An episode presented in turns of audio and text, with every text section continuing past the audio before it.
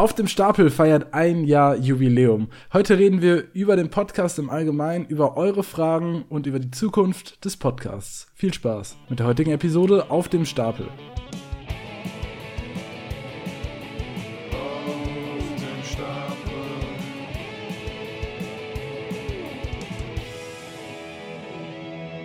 Hallo und herzlich willkommen hier zur niegelnagelneuen und gleichzeitig zur allerersten Jubiläumsfolge von Auf dem Stapel. Ich bin heute mal wieder nicht alleine. Mit dabei ist wie immer Fabian. Hi Fabi. Hallo Salo, wie geht's dir? Hi, ich bin äh, leider ein bisschen krank heute. Deswegen ähm, schlürfe ich hier gerade nebenbei noch meinen Tee. Bin ein bisschen heiser, eine, eine leicht kratzige Stimme habe ich. Schnupfen etc. ist auch am Start. Aber Gott sei Dank haben wir die Macht des Schnitts, deswegen wird man hoffentlich nicht viel davon mitbekommen. ähm, und abseits davon geht es mir eigentlich, äh, eigentlich recht gut. Ich bin ja noch in den Semesterferien. Die äh, faden langsam so aus, aber ich genieße noch die letzten Tage und Wochen und äh, spiele ein paar Videospiele, gucke Serien und ähm, versuche so viel Zeit wie möglich draußen zu verbringen, um äh, jetzt so langsam diese die ersten Frühlingsgefühle mitzunehmen. Wie geht's dir? Ja, das äh, hört sich doch richtig schön entspannt an, trotz, trotz deiner Erkältung, dass du dich da, dass du da noch was Schönes machst nebenher. Ähm, ja, mir geht's soweit auch ganz gut. Wie du schon sagst, ich genieße auch gerade so ein bisschen, dass es heller wird und heller bleibt länger am Tag und äh, dass es generell irgendwie ein bisschen schön ist, wobei wir in den letzten, in den letzten paar Tagen äh, ein bisschen komisches Wetter hatten hier im wilden Süden. Äh, ich mhm. weiß nicht, ob du das mitbekommen hast, aber wir hatten ja einen Sahara-Sturm. ja, der war bei uns auch angekündigt. Ähm, ich habe außer auf ein paar Autos nichts davon mitbekommen. Ja, also mein bei mir draußen auf dem Balkon sieht es aus wie die Sau und mein, mein Auto war einfach, mein Auto sah aus wie so aus Mad Max. Es war einfach von vorne Ach, bis hinten dreckig äh, ohne Ende und ich musste dann wohin fahren, habe dann halt die Scheiben irgendwie freigemacht und dachte so, ha ja, Vielleicht regnet es. es hat geregnet, hat nichts gebracht. Furchtbar. Scheiße, ja. Ja, genau. Nee, aber ansonsten genieße ich auch den Frühling. Ja, spiele auch immer abends zur Entspannung so ein bisschen vor mich hin. Was liegt denn aktuell in deinen Konsolen? Äh, aktuell ähm, springe ich so ein bisschen hin und her zwischen Xenoblade Chronicles 2 und Horizon Forbidden West. Mhm. Äh, beides große Open-World-Spiele. Ähm, das eine natürlich Xenoblade, typisch japanisch, sehr textlastig. Ähm, ist halt ein Rollenspiel, ne? Man muss jetzt nicht sich super irgendwie verkünsteln beim Spielen. Äh, dafür kriege ich ja die Action dann bei Horizon, wenn ich da Lust drauf habe. Das ist ja wirklich ähm, eine sehr, sehr konsequente Fortsetzung vom Einser ist. Also viele Mechaniken werden ein bisschen ver verfeinert, ein bisschen Sachen äh, ausgebaut, die es natürlich vielleicht auch in anderen Open-World-Spielen schon gab, aber es ist so ähnlich wie beim ersten. Ne? Es werden halt Mechaniken genommen und sehr gut fein geschliffen. Und ähm, ich habe echt Spaß damit. Du hast ja noch gar nicht gespielt, ne? Ich habe es noch gar nicht gespielt und da wäre jetzt auch meine Frage an dich: Wie sehr läuft es denn auf der Basic PS4? Ja, das ist so ein bisschen ähm, schwierig zu sagen. Also im Normalfall läuft es echt anständig, äh, auch so von der Framerate her.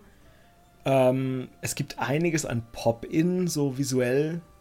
Also man läuft halt durch die Welt und man sieht schon deutlich, wenn Elemente reingeladen werden.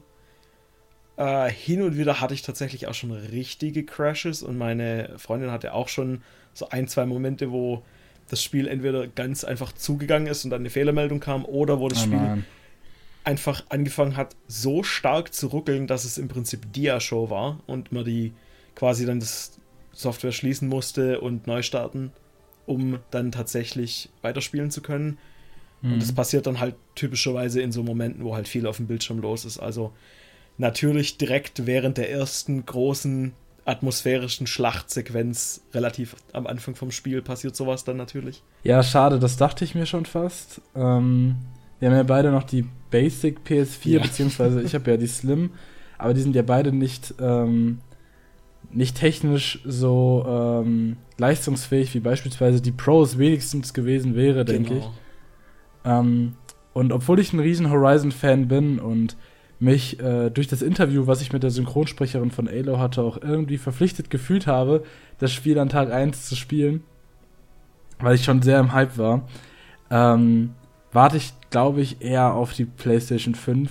Ich muss mich jetzt auch langsam mal drum kümmern, dass die hier reinkommt. Und dann äh, wird das das erste Spiel sein, was die Konsole sehen wird.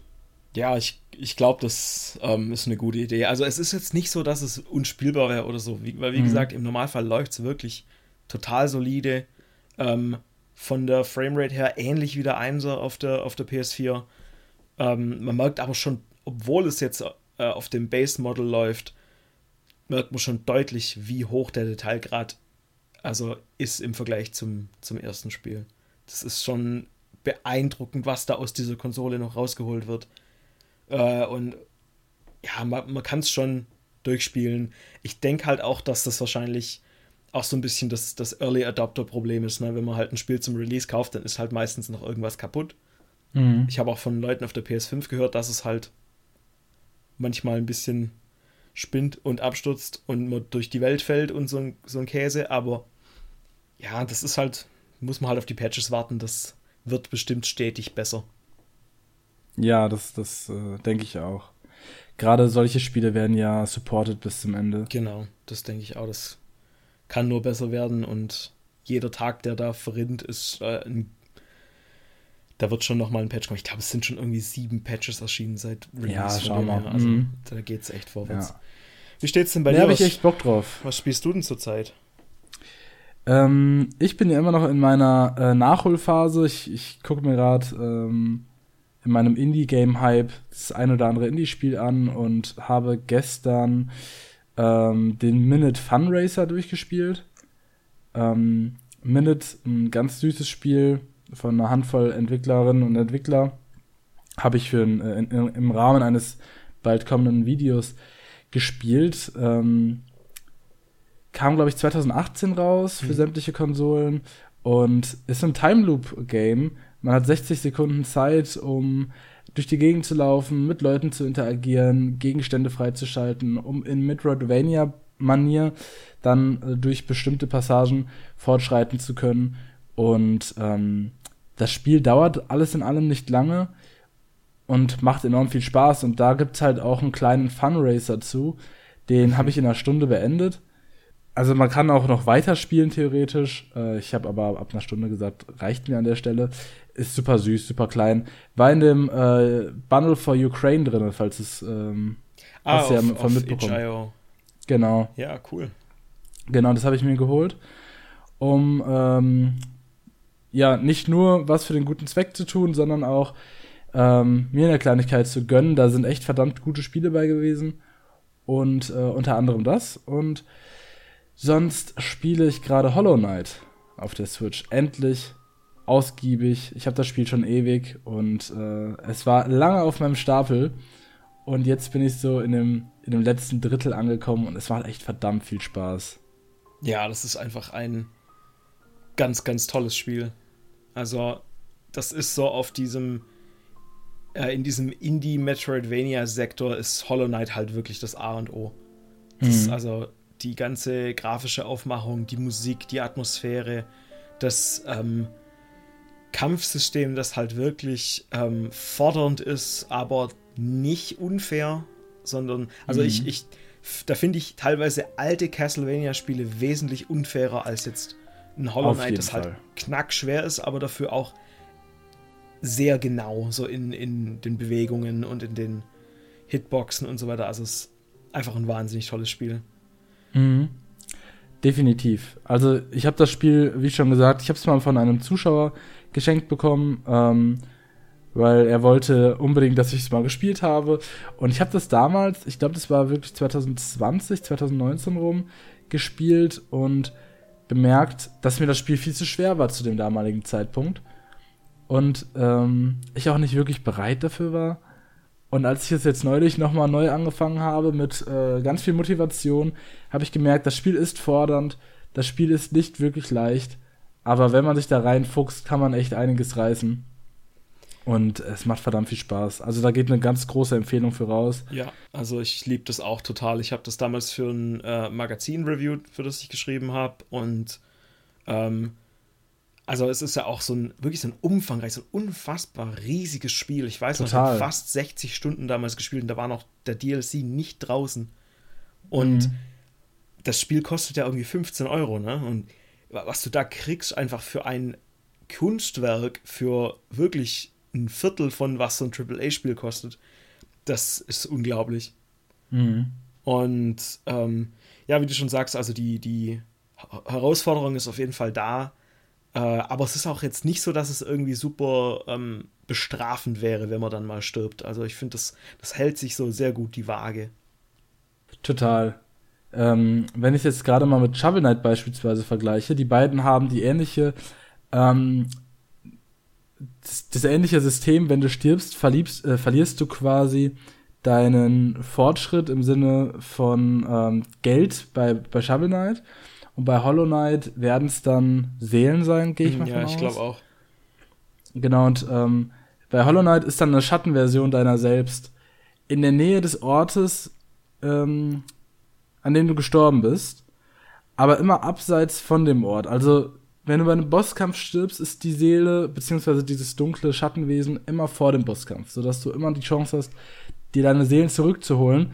Und bei äh, Shovel Knight teilweise schweben die Geldsäcke über Abgründe, sodass du gar nicht mehr an sie rankommst. Also da sind ähm, da sind Systematiken drin, die das Spiel auf jeden Fall fairer machen, als es eigentlich hätte sein können. Sie hätten es auch theoretisch noch schwerer machen können, aber ich finde, wie du sagst, es ist zwar fordernd, aber es ist auf jeden Fall fair. Genau, ich, ich sage ja auch immer, ich liebe ja schwierige Spiele. Ähm, ich habe auch kein Problem damit, wirklich so mit dem Kopf gegen die Wand irgendwie mehrere Stunden lang in so einem Spiel, egal ob das jetzt, ja, wie du schon sagst, ne, Shovel Knight in den späteren Teilen ist ja auch ganz schön fordernd. Aber wenn halt ein Spiel wirklich anfängt, mich aktiv dafür zu bestrafen, äh, dann frustriert es mich halt und, und das es da halt nicht, es motiviert halt. Total. Und das ist, total. das ist eine Leistung. Das ist ein gut, das ist gutes Design. Ja, da geht auf jeden Fall, wie gesagt, eine Empfehlung raus. Ich habe mir jetzt auch die äh, PlayStation 4-Version noch in physischer Form geholt, mhm. weil ähm, mir das Spiel so gut gefallen hat, dass ich es auch einfach physisch haben wollte. Und äh, da sind auch alle DLCs direkt mit dabei. Und ich denke auch, das wird ein Kandidat sein, den ich dann irgendwann auf der ähm, PlayStation 5 dann nochmal spielen werde. Jetzt gerade bin ich mit der Switch-Version, die auch super läuft, echt gut zufrieden. Mhm. Genau, das spiele ich gerade, ja. Dann habe ich noch das äh, Mario Kart DLC jetzt gespielt. Ist ja. jetzt auch nicht so erwähnenswert, aber war ganz nett. Wie Hast gefällt dir denn das? Ich habe nee, ich habe es nicht gekauft und ich habe auch jetzt irgendwie äh, jetzt wo es raus ist, diese erste ähm, Ladung Strecken auch nur so gemischtes drüber gehört. Ich habe ein bisschen Videos dazu angeschaut und die Strecken wirken alle extrem kurz und alle so ein bisschen hässlich. Also kurz sind sie teilweise schon. Das sind ja alles Portierungen von Mario Kart Tour, dem Mobile Game sind von Mario Kart. Sind die das wirklich? Okay. Ja, sind alles äh, Ports. Ja, da würde ich fast sagen, das erklärt's ja, ne? Weil dieses Mario Kart Tour, mhm. das ist ja im Prinzip, spielt sich das Spiel ja quasi von selber. Du kannst dann, musst da ein bisschen neigen, um zu lenken und die Gegner sind ja auch alle nur irgendwie CPU, deswegen.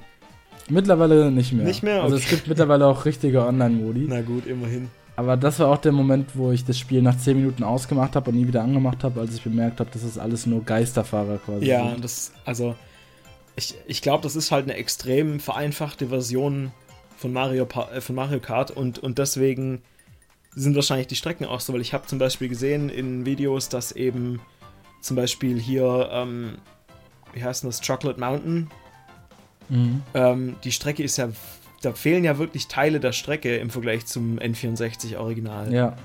Und ich glaube, das wurde halt bei allen so gemacht und die Strecken wirken alle extrem kurz vom Loop her.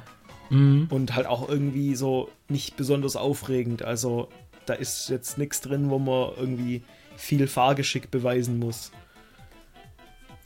Es gibt äh, eine Strecke, da bin ich mir noch ganz unsicher, äh, ob sie jetzt komplett neu gemacht wurde. Das ist das Ninja Dojo. Weil normalerweise steht ja neben dem Titel der ähm, jeweiligen Strecke die Konsole, auf der sie äh, zuerst erschienen ist. Und da steht halt nichts. Ich Genauso glaub, wie bei den Nintendo Switch Exclusive Spielen. Ich glaube, die kommt äh, aus Tour. Okay, aber wir haben auch zwei Strecken aus Tour. Das ist Paris und Tokio. Mhm. Und da steht Tour daneben. Deswegen bin ich mir oh, noch jetzt, unsicher. Da bin ich mir jetzt auch nicht mehr sicher. Ja. Ähm, und die Strecke ist sehr komplex, hat sehr viele verschiedene Ebenen und ist auch super verwirrend bei den ersten Runden, weil du kannst überall runterfallen, äh, aber anders als bei anderen Strecken geht's da weiter und du mhm. wirst nicht von Lucky Two gerettet. Also mein Vorabresümee von den acht Strecken, ähm, ich finde es gerade vom Preis her super fair, 25 Euro für 48 Strecken. Es ist total in Ordnung. Optisch finde ich die Strecken tatsächlich alle sehr schön. Also da, äh, die, die sehen natürlich nicht aus wie die Original Mario Kart 8 Deluxe Strecken. Ja, genau. Die ähm, extra für das Spiel nochmal geremaked wurden. Aber es äh, sieht auch nicht aus wie vom Handy. Es sieht schon vernünftig aus. Ähm, was mich halt stört, ist, dass die, dass die verschiedenen Strecken nicht an Mario Kart 8 Deluxe angepasst wurden.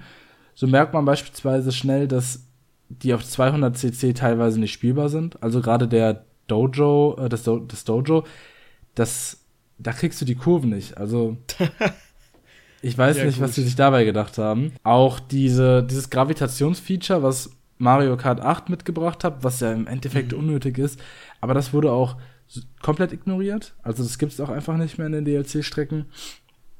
Und Strecken wie beispielsweise Coconut Mall, die ja zu den beliebtesten Strecken in der Mario Kart Geschichte gehört. Die wurde in einer gewissen Art und Weise enorm gedemaked. Alleine schon dadurch, dass äh, es keine Mies mehr gibt, die am Rand stehen und anfeuern. Beziehungsweise ähm, ja. da waren es, glaube ich, Mies, die ja im Auto durch die Gegend gefahren genau. sind. Genau, also Kokospromenade ist auch meine liebste Mario Kart Strecke tatsächlich. Mhm. Und ich habe eben auch gesehen und die haben extrem viel, also auch so optisch dran verändert. Also teilweise hast du halt andere Böden, ähm, mit weniger schönen Texturen als jetzt damals auf der Wii irgendwie. Es sieht alles nicht mehr so interessant aus.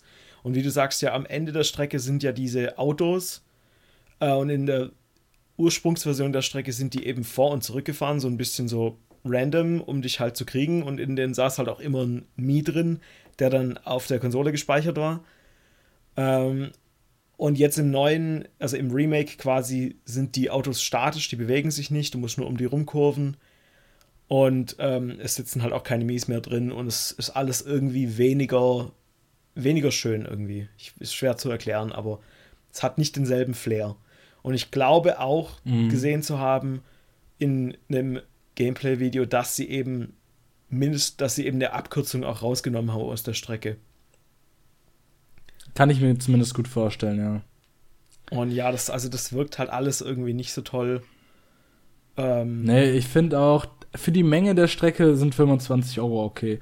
Wenn man aber den Aufwand dahinter, beziehungsweise die Motivation dahinter betrachtet, ist es schon ein echt trauriger Move, dass da so wenig Liebe reingesteckt wurde. Gerade in ein Spiel, was halt 2014 auf den Markt gekommen ist, das ist jetzt bald acht Jahre alt. Und sie hatten genug Zeit, sich richtig Mühe zu geben, aber da ist halt leider gar nichts passiert. Ja, ich muss halt auch wirklich noch abwarten, wie sich das entwickelt jetzt mit diesem Season Pass und wie die restlichen Strecken aussehen, was für Strecken überhaupt drin sein werden, wissen wir ja auch noch nicht. Und wenn sich das noch irgendwie verbessert, dass eben die kommenden Strecken irgendwie ein bisschen hübscher sind oder ein bisschen spielbarer oder ein bisschen einfach nur interessanter, dann überlege ich es mir auch, ähm, weil klar, grundsätzlich hört sich ja wahnsinnig gut an 48 neue Strecken für das meiner Meinung nach beste Mario Kart-Spiel aller Zeiten. Mhm. Aber wenn die halt auf die Features verzichten und du nicht um die Kurven rumkommst auf der schnellsten Stufe und so komische Entscheidungen, ähm, dann wirkt es halt wirklich eher wie so ein ja, so, so lieblos so dahin gehudelt. Und das kann man sich dann auch sparen. Ja, ich finde es auch traurig. Ähm, Gerade jetzt im, in der letzten Zeit hole ich ja, wie gesagt, viele Indie-Games nach und da merkt man einfach, wie in wenig Geld super viel Liebe reingeballert wird, äh, wird und ähm, wo ein DLC heißt, dass du gefühlt das ganze Spiel nochmal für einen halben Preis bekommst von der Menge und dann äh, verglichen mit einem der kommerziell stärksten Spiele. Ja, das ist ja jeden Monat auf Platz 1 hier im E-Shop. Ja. Also ist genau, das ist es halt, das, das das Ganze so traurig macht. Keine neuen Charakter, keine neuen Strecken tatsächlich. Das sind ja alles nur Strecken, die es schon mal gegeben hat. Ähm, ja, keine neuen Kartteile, ja. nichts. Selbst wenn es nur alte Strecken sind, das würde mich nicht stören, wenn sie anständig gemacht sind. Aber ja, total. Und dann gab es am Anfang nicht mal die Möglichkeit, die Strecken online zu spielen. okay. Die waren einfach nicht in dem Pool der Strecken, die man ähm, wählen konnte. Tatsächlich, du konntest nur mit deinen Freunden privat diese Strecken auswählen. Irgendwie zu einem späteren Zeitpunkt kommen die Strecken erst in den Online-Pool. Und das finde ich irgendwie ein bisschen random. Aber, naja. Ja, das ist tatsächlich irgendwie komisch. Naja. Ja, wie du schon sagst, ne, also im Indie-Bereich ist es manchmal echt schockierend, was für ein liebevoll gemachtes Spiel mit unfassbarem Umfang man für echt kleines Geld irgendwie kriegt. Das ist auch mit so einem Grund, warum ich ganz oft Indies mehr als einmal kaufe. Entweder auf mehreren Plattformen oder einmal digital und einmal physisch, einfach weil ich mir denke, dass ähm, dafür gebe ich gern diese Menge an Geld aus. Ja, eben, das geht zu Leuten, die es teilweise echt verdient haben. Genau. Und ähm, wäre Mario Kart nicht Mario Kart, hätte ich die ganze Sache auch eher boykottiert, aber ich spiele das Spiel jetzt schon so lange und. Ja, klar, ich meine. Ich hatte echt Bock drauf. Ja, nee, ich, ich habe ich hab ja auch Bock drauf, deswegen war ich ja umso schockierter, dass es jetzt irgendwie so, mhm. so mittelmäßig ist irgendwie. Aber ja, ich, ich meine, spätestens wenn es dann mal im Sale landet, kann man sich auf jeden Fall überlegen. Ja, vor 2023 oder 2024 in dem Fall wird das, glaube ich, nicht passieren, weil stimmt. erst Ende 2023 soll der Season Pass ausgelaufen sein. Na klar, das dauert ja ewig, das stimmt ja. Äh, mhm. Tatsache, okay. Na gut. Dann viel Spaß mit den uralten Dingern da. nee, ähm, ja, mal gucken. Okay. Ich finde, Nintendo geht gerade echt einen äh, miesen Weg. Äh, die waren mal eine Zeit lang echt kulant und haben gute Sachen für einen preiswerten äh, Preis äh, rausgehauen. Aktuell auch mit der Pokémon-Geschichte, ich meine, das ist jetzt nicht Nintendo selbst, aber da sind die auch stark involviert, finde ich, ähm, ist das alles nicht so ganz äh, consumerfreundlich. Ja, nee, das, das stimmt schon. Das ist wirklich, es lässt gerade zu wünschen übrig. Mhm. Äh, von, wie du schon sagst, ne, von äh, teuren Preisen, mittelmäßigen Inhalten, Qualitäts- Problemen und äh, jetzt halt dann auch wieder die Tatsache, dass ja der 3DS und Wii U eShop abgeschaltet werden, die Tatsache, dass der Wii eShop Server ähm, einfach abgeschaltet wurde und die Leute, die jetzt ihre Sachen noch runter, also man konnte ja die Sachen noch runterladen und nicht mehr kaufen. Mhm. Und das, diese Möglichkeit ist jetzt irgendwie auch verschwunden, die Tage, ohne jede Vorwarnung. Und das ist halt alles Ach, so ein krass. bisschen blöd ärgerlich. Das heißt, du hast jetzt alle deine Spiele verloren, wenn du sie nicht gedownloadet hast? Genau, ja. Aber was du nicht auf deiner Konsole hattest, äh. ist weg. Und wenn die Konsole verreckt, dann ist es auch weg. Und deswegen sage ich ja auch gerade, also viele Leute reden ja gerade drüber, oh, ich mache mir jetzt eine lange Liste äh, für äh, digitale Spiele im Wii U Shop. Macht das nicht. Nee, das ist nicht. alles konsolengebunden. Die Wii U ist ein sehr fragiles Stück Konsole. Ähm, macht, gebt jetzt keine 200 Euro für irgendwelche Virtual Console Titel aus. Das ist es auf lange Sicht nicht wert. Vor allem nicht, wenn das Ganze dann so kundenunfreundlich gehandelt wird. Also. Gerade bei der Wii U kann ich mir vorstellen, dass das Ganze noch schnell, schneller passieren wird als bei der Switch, äh, bei der ähm, Wii. Ja. Hat ja niemand der Wii U. Die Wii hat sich ja wenigstens verkauft. Ja, das nee, ist es halt. Das, also, ja, ich habe mir auch ein, zwei Spiele jetzt noch gekauft für die Wii U. Ähm, aber war jetzt eher weniger daran äh, geschuldet, dass äh, die Server abgeschalten wird. Jetzt das Advanced Wars, das Originale, habe ich mir jetzt mal angeschaut. Gefällt mir übrigens auch sehr gut, mhm. muss ich mal weiterspielen. Ähm, aber wenn Nintendo den Weg gehen will und die Spiele dann auch nicht weiterhin auf der Virtual Console anbieten möchte, muss man halt zu Emulatoren greifen. Aber ähm, ja. Das, es gibt ja auch so. echt viele Spiele, die einfach komplett verschwinden. Ja. Die ja Wii U äh, Wii Exclusive waren. Mhm. Das ist traurig. Da ja. steckt so viel Arbeit hinter. Bei, der, bei den Wii-Spielen kann man immerhin sagen, das meiste davon ist tatsächlich archiviert. Ähm, die Community macht ja da den Job, den die Firmen nicht selber machen wollen. Mhm. Und ähm, jetzt kann man nur hoffen, dass halt in naher Zukunft das alles auch passiert für die 3DS und Wii U Library, dass da halt auch Leute hingehen und die Spiele einfach langfristig archivieren. Ja, das ist wichtig. Ich glaube, ich habe einen Artikel gelesen und äh, wo drin stand, dass allein irgendwie auf dem 3DS, glaube 700 Exklusivtitel verloren gehen, wenn der E-Shop down geht. Mhm. Und da sind ja wirklich auch bekannte Reihen dabei. Also allein äh, hier Ace Attorney 5 und 6 plus DLCs sind nur auf dem 3DS, auf nichts anderem. Gab es die denn physisch? Nein. Ach was. Die gab es im Westen zumindest nur, digita nur digital. Und die ah. japanischen Versionen haben halt nicht die englische Übersetzung mit drauf. Und dann ist es halt weg, ne? ja, krass.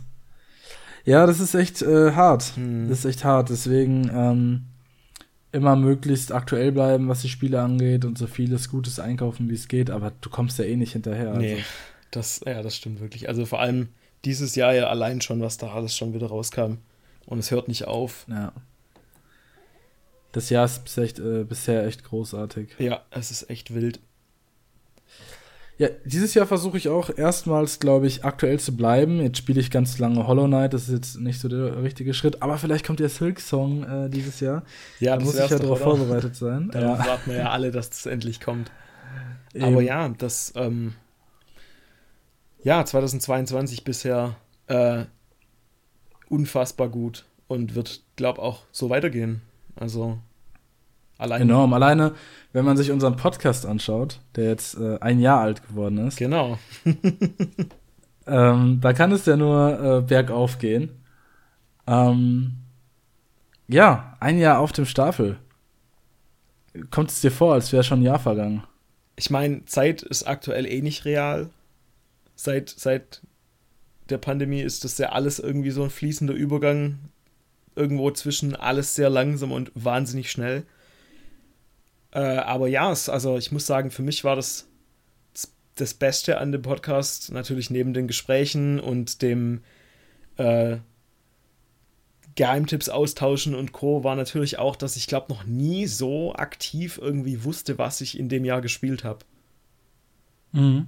Also ich konnte richtig mich an die einzelnen Folgen erinnern, dann eben an die Sachen, die rauskamen und an die Sachen, über die wir gesprochen haben, dass wir sie beide gespielt haben. Und das, also, war echt äh, eine ganz neue Erfahrung. Ja, total. Du hast ja in der Form, glaube ich, noch nichts publiziert, oder? In, in Form von Podcasts etc. Nee, nee. So in der regelmäßigen Form? Nee, wie gesagt, früher habe ich eben ein bisschen regelmäßiger gebloggt.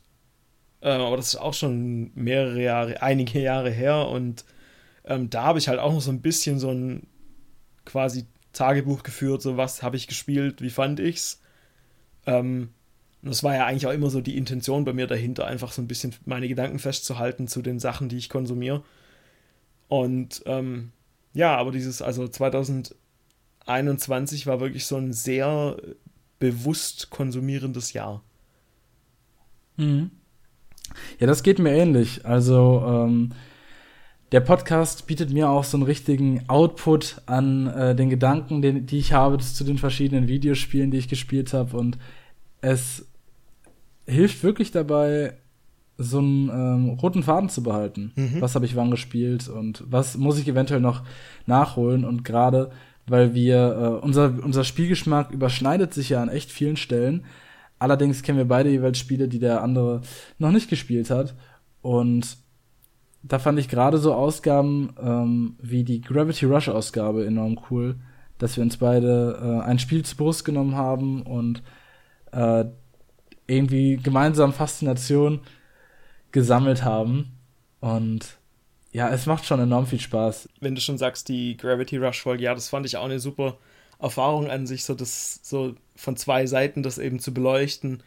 Und wir wollten das ja eigentlich für ähm, What Remains of Edith Finch als nächstes machen damals und ähm, das kam ja leider nicht zustande, weil ich zu dem Zeitpunkt dann leider gesagt habe, ich kann gerade kein trauriges Spiel spielen.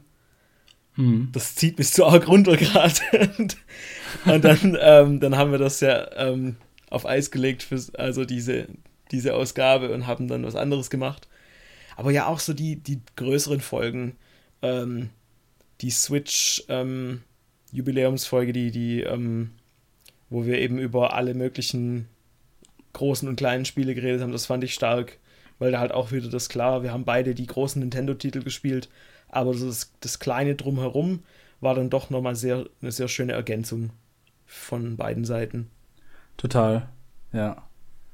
Hat mir viel Spaß gemacht. Äh, ich habe durch den Podcast viele Spiele kennen und lieben gelernt. Hotline Miami, Sayonara Whitehearts, ähm, nur mal ein paar Beispiele zu nennen. Und das hört ja auch nicht auf. Mhm, ähm, ja, das, das war ja auch so ein bisschen dein Kickoff in diese ganze Indie-Richtung, ne? Schon, ja. Schon. Da, du bist ja schon ein bisschen länger drin, gerade diese äh, ganzen Annapurna oder Devolver Digital Games. Ja, genau, Devolver ist halt echt großartig. ja, da bist du ja voll am Start. Und ähm, ach, es, es hört nicht auf. Es gibt immer irgendwas zu quatschen und mhm. Ähm, ja. wenn nicht, dann redet man halt mal über irgendwas Altes, Vergangenes. Genau. Wie beispielsweise den Gamecube. Das hat auch äh, verdammt viel Spaß gemacht, da einfach noch mal so ein bisschen in der Gedankenkiste rumzukramen und einfach Nostalgie laufen zu lassen. Tja, das war schon echt stark. Auch ähm, es war ja auch eine super schöne Gelegenheit, endlich mal einen Gast begrüßen zu dürfen, nämlich den anderen Fabian, der genau. ähm, auch wahnsinnig coolen Input hatte, unter anderem zu Star Wars und Co. Also war auch sehr schön, gerne wieder.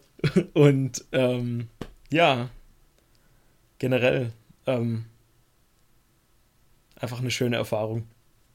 Definitiv. Ich glaube, wir können generell sagen, dass ähm, wir auch für die Zukunft weiter vorhaben, Gäste einzuladen. Ja, das möchte ähm, ich sehr gern.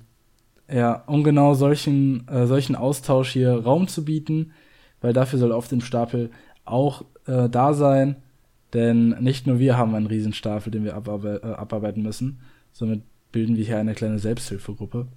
genau. Und, die, und die Mischung aus Selbsthilfegruppe und dann halt doch ähm, einfach so das, das Zusammenbringen von verschiedenen Perspektiven. Das freut mich immer. Ja, total.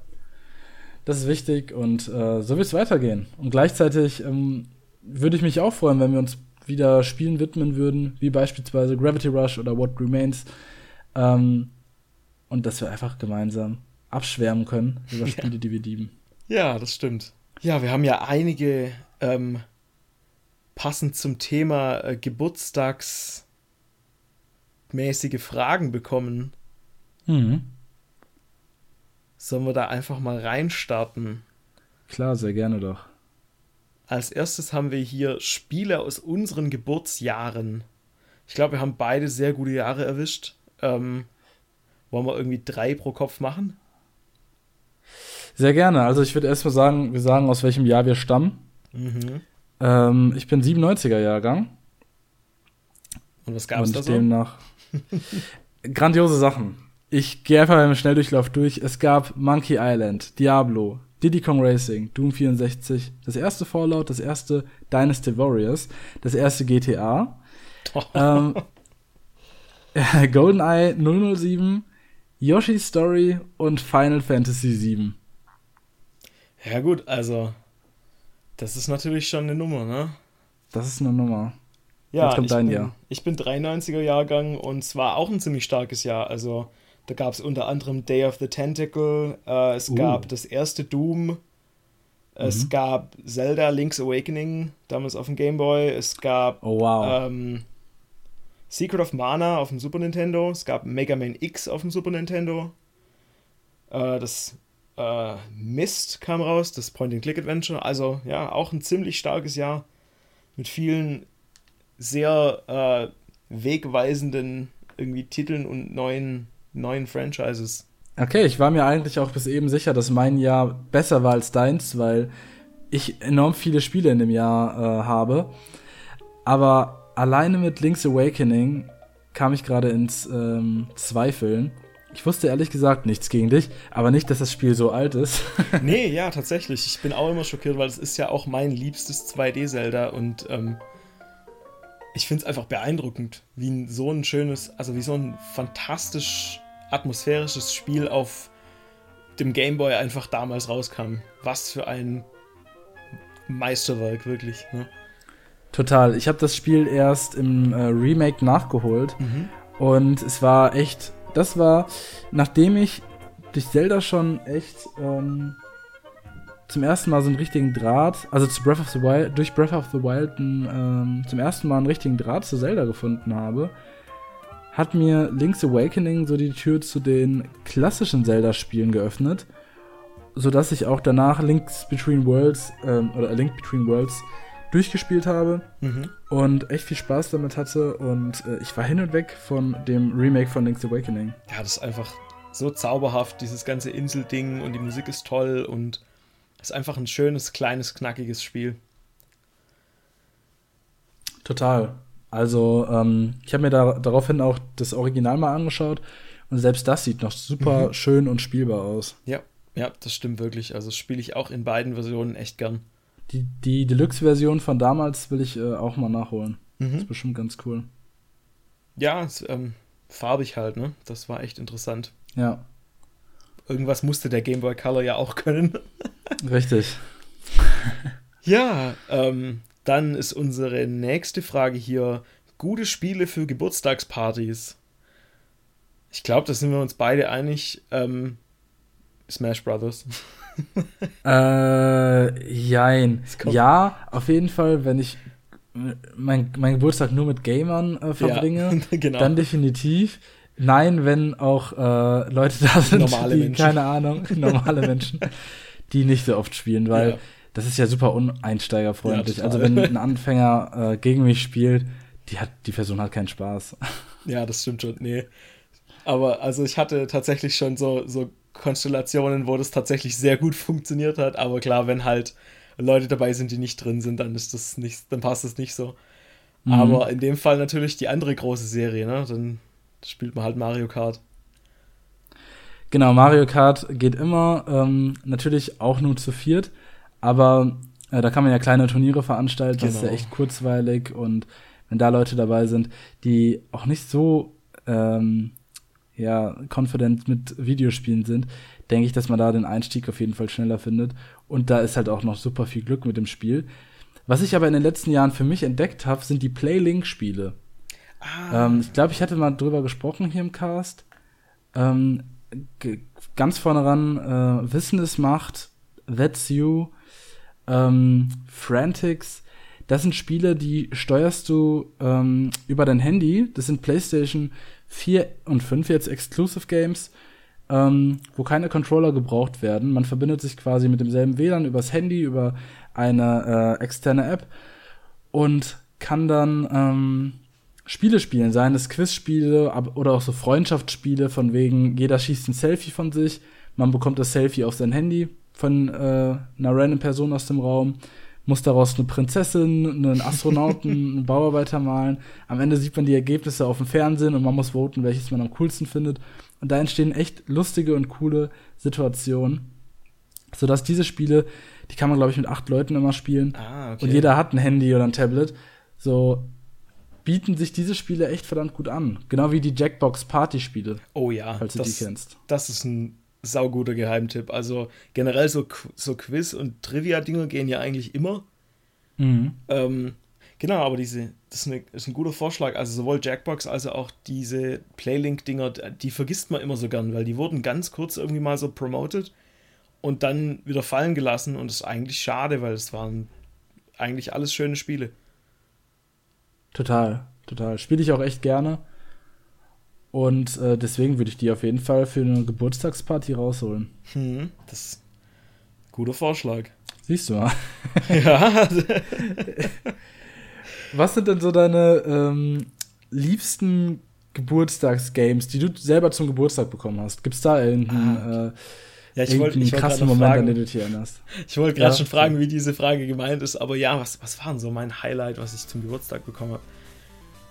So, also kindheitserinnerungsmäßig muss ich wahrscheinlich sagen, ähm, ich weiß noch, ich habe damals Pokémon Silber zum Geburtstag bekommen. Das war natürlich top. Oh ja. Also, so mehr Pokémon ist immer gut. Unter Vorbehalt. Aber ja. Äh, nee, also das, Diese Folge wird das, altern. Diese Folge wird schlecht altern. Ja, wird man sehen, ob gut oder schlecht, ne? mhm. Nee, aber ja, also das, Silber war damals richtig, richtig stark. Ansonsten. Was gab es denn so zum Geburtstag? Ähm, Ich habe äh, ja letztes Jahr äh, It Takes Two zum Geburtstag bekommen, das ich ja jetzt endlich auch äh, spiele und es gefällt mir sehr gut. Ich merke einfach direkt, ähm, dass ich mehr Koop-Spiele in meinem Leben will. So wirklich so kooperatives Rätsel lösen ist einfach großartig. Hm. Hast du denn was im Kopf? Deine liebsten Games zum Geburtstag? Ja, die sind bei mir eigentlich mit Konsolen gekoppelt. Ah. Ich, ich, erinnere mich, damals ähm, habe ich die PlayStation Portable bekommen. Mit elf oder so. Ich weiß es nicht mehr genau.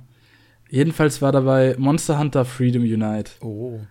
Und das ist wirklich ein fantastisches Spiel. Ich weiß nicht, wie gut es heute gealtert ist. Und ich weiß auch nicht, du bist ja in der Monster Hunter-Szene recht bewandert, ähm, wie begehrt dieses Spiel unter den Fans ist. Ich, ich glaube, man muss so eine Schmerztoleranz haben, um das noch auszuprobieren. Mhm. Weil ähm, das damals noch sehr experimentell war, also auch von wie es gesteuert wird und ähm, auch so die, die ganzen ja, es ist also, die Reihe ist ja generell nicht, nicht besonders zugänglich, aber das alles stimmt. vor Monster Hunter 3 ist halt wirklich noch so die extra Portion Frust und, und äh, Geduld. Ja. Ja, die, äh, diese Geduld hatte ich da damals auf jeden Fall. Ich hatte nicht viele Spiele für die ja. PSP. Ähm, aber ja, Monster Hunter war eines davon und äh, durch dieses Spiel habe ich Monster Hunter dann irgendwann zu meinen liebsten Reihen gezählt Heutzutage bin ich überhaupt nicht mehr aktuell dabei, aber gerade mit World hatte ich wieder voll die Nostalgie-Flashs, gerade ähm, wenn man gegen irgendwelche bekannten Monster von damals spielen durfte. Mhm. Und äh, ja, das war eigentlich so eines meiner Highlights. Oder ähm, mit der PS3 habe ich Call of Duty Black Ops 1 bekommen. Mhm. Und äh, bis heute ein verdammt guter Ego-Shooter. Ähm, und es war auch so mein Einstieg in die Ego-Shooter-Szene. Ich habe damals im Clan gespielt, wir hatten Clan-Trainings und haben über den Ingame-Voice-Chat gesprochen und es haben sich echt coole Freundschaften damals ergeben, sodass das echt sehr viel Spaß gemacht hat. Heute bin ich gar nicht mehr im Ego-Shooter drinne, aber ich hatte eine verdammt gute Zeit. Gerade so meine Jugend, Battlefield und Call of Duty war sehr, sehr cool. Und ähm, es gab bestimmt auch etliche Pokémon und äh, Dragon Quest Sachen zum Geburtstag. Aber das sind so die prägnantesten Sachen, die mir jetzt im Kopf geblieben sind, gerade weil die halt an diese großen Konsolen gekoppelt sind. Ja, nicht schlecht. Also, ja, irgendwie Konsolen gab es bei mir immer zu Weihnachten, nicht zum Geburtstag. Deswegen knapp vorbei. Aber ja, nee, also war halt irgendwie immer Weihnachten statt Geburtstag. Äh, weiß nicht, ob das so ein katholisches Süddeutschland-Ding ist, aber es könnte, könnte schon sein, ganz ehrlich. Ähm, ja. Ach, bei mir ist es seit Jahren so, dass Nintendo zu meinem Geburtstag immer irgendein Spiel rausbringt. Ich habe ja am 29. Mai Geburtstag mhm. und ich glaube, ein Jahr später, äh, ein Tag später kam Mario Kart 8 ähm, dann raus. Und ich habe mir die Wii U zum Geburtstag gekauft. Ah, okay. ähm, also Geld gewünscht und ähm, den Rest selber draufgelegt. Oder ähm, Splatoon kam genau an meinem Geburtstag raus, das erste. Das habe ich mir dann auch gewünscht oder sowas. Aber ähm, genau.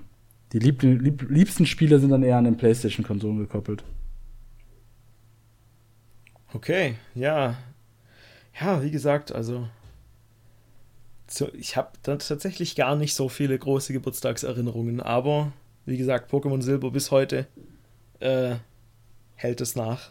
Das, also Johto ist einfach auch eine geile äh, Region und eine geile Generation. Total. Gut. Früher hätte ich mir ein Remake äh, davon gewünscht, also nochmal ein Remake von der Soul Silver Hardgold Version. Heute spiele ich lieber die äh, Soul Silver Hardgold Version. ja, ne, genau. Also die DS-Optik ist halt einfach auch großartig. Ja, total. Bin ich auch froh, das im Regal stehen zu haben. Ja, ich auch. Ich, vor allem, wenn ich jetzt immer sehe, was die, was die Preise gerade so sind für die alten Pokémon-Spiele. Mhm. Oh Gott. Vor allem Soul Silver. Ich hab's. Ich hatte es lange Zeit nicht mehr und dann war ich bei einem Kumpel und der hatte es zweimal und der hat es mir einfach geschenkt. Wow. Ja, damals war es aber noch nicht so teuer. Das war jetzt vor vier, fünf Jahren und dieser Pokémon, nee, noch länger, vor sechs, ja, fünf, sechs Jahren. Und der Pokémon-Boom kam ja erst in der letzten mhm. Zeit. Äh, ja, jetzt bin ich um eine Silver Edition reicher. Ja, das ist natürlich Glück gehabt, ne? Ähm, ja, war aber außerhalb des Geburtstags. Also okay. Off-Topic. Ja. So, unsere letzte Frage ist einfach nur Cooking Mama. Und die Antwort darauf ist natürlich ja. Ja. Absolut. Definitiv. Gut. Ähm. ja, wir haben ja schon gesagt, wir haben große Lust auf das zweite Podcast-Jahr und äh, wir haben schon einige Ideen, die wir jetzt versuchen gerade in die Gänge zu bringen und ihr werdet sehen, was dabei rauskommt. Also, wie immer, vielen Dank fürs Zuhören, äh, vielen Dank für eure Unterstützung und bleibt uns treu auch in Zukunft. Ja, danke, dass ihr dabei wart. Bis zum nächsten Mal. Ciao. Ciao.